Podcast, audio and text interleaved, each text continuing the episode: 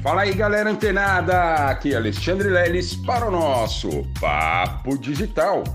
Todos os dias, dicas e conteúdos para o seu desenvolvimento aqui no digital. Pessoal, estamos aí avançando, né?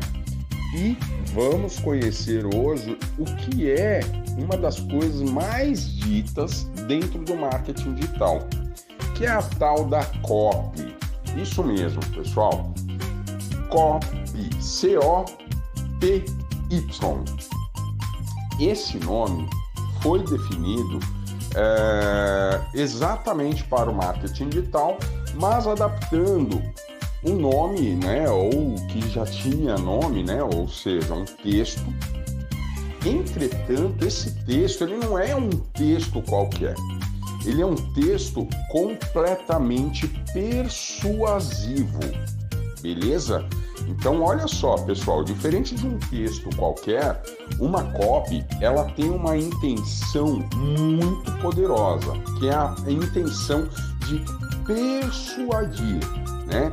De, de mostrar né, vantagens é, para a pessoa que está lendo sobre aquele produto, serviço, promessa, enfim, ou narrativa que você utilizar. E por falar em narrativa, o que acontece? Nenhuma copy ela sobrevive sem uma narrativa, tá?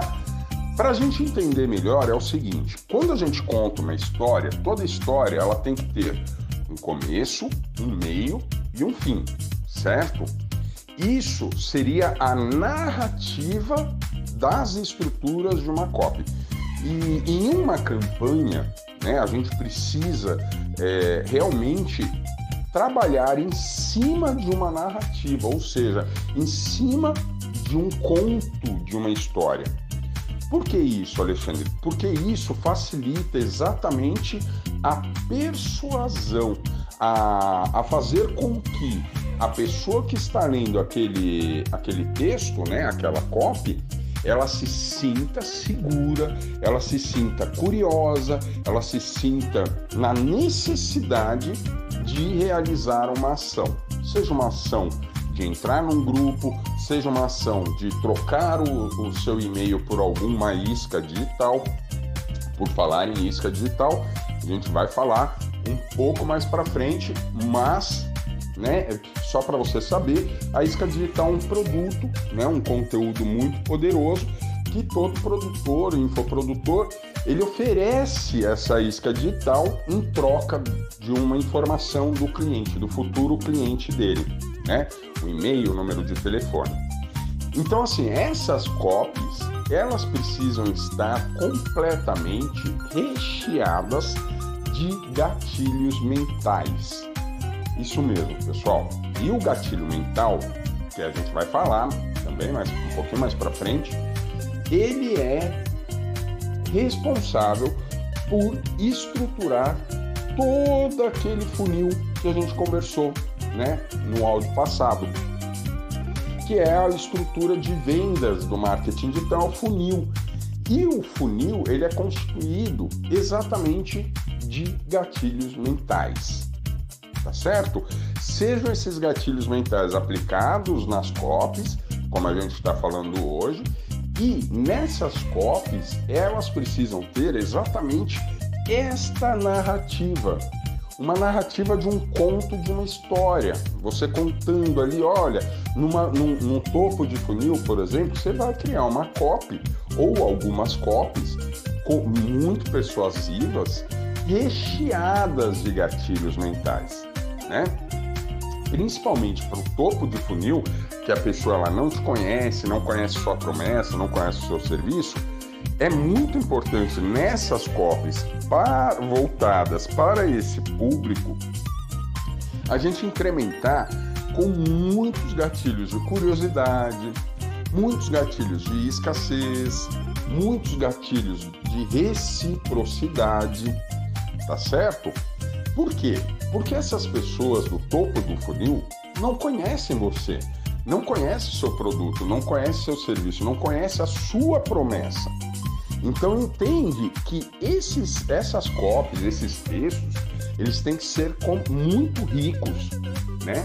De informações e gatilhos mentais para que essa pessoa ela tenha ali a intenção de trocar algo com você, né? Deixar o e-mail dela ou deixar o, o número do telefone dela para que você entre em contato no futuro próximo, mas que precisa ter exatamente essa estrutura, né? A gente para você entender melhor, a gente vai falar mais sobre gatilhos mentais, né? Inclusive eu vou dar um presentão para vocês, né? Nos próximos dias tem muita gente que já tem, mas quem está chegando agora e ainda não tem vai ter esse, esse presentão, beleza? Para você entender o que é o gatilho mental e como você vai colocar exatamente nessas estruturas de texto que a gente chama de copy. E essas copies você vai ter que trabalhar, pessoal, não só no topo de funil, você vai ter que trabalhar no meio de funil, no fundo de funil, nos remarketings, né? Diga-se de passagem que também o remarketing ele é muito importante, por quê? Porque eventualmente a pessoa entrou no topo do funil, foi para o meio, foi até o fundo do funil, mas não fez a compra, né? Aí temos uma função lá, mais para frente a gente vai conhecer que é o remarketing. E esse remarketing muitas vezes é muito mais poderoso do que toda essa narrativa de topo, meio e fundo de funil. Olha só, pessoal. Então, quando vocês pensarem em criar um texto, né, para colocar numa publicação sua, não pense nesse texto de forma isolada, a não ser que a estratégia que você esteja adotando é, ela requeira exatamente esse isolamento de uma cópia. Mas é imprescindível você pensar exatamente nessa estrutura de uma narrativa para as suas cópias, né? ou seja, para os seus textos persuasivos, com começo, meio e fim.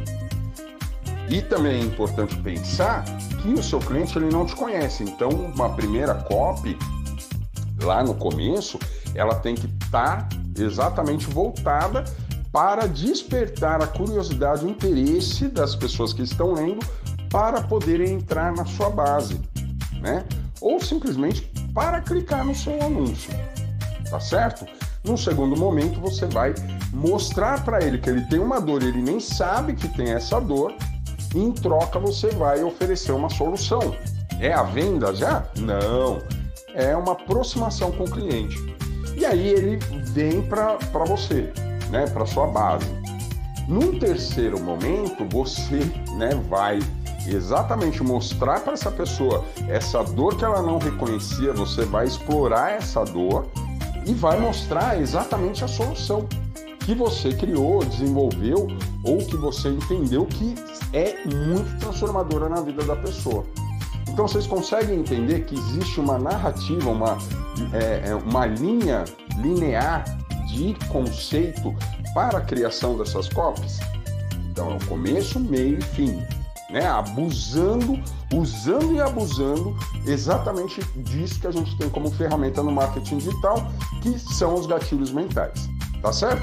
Então, continua ligado, fica antenado que amanhã tem mais Papo Digital. Até lá!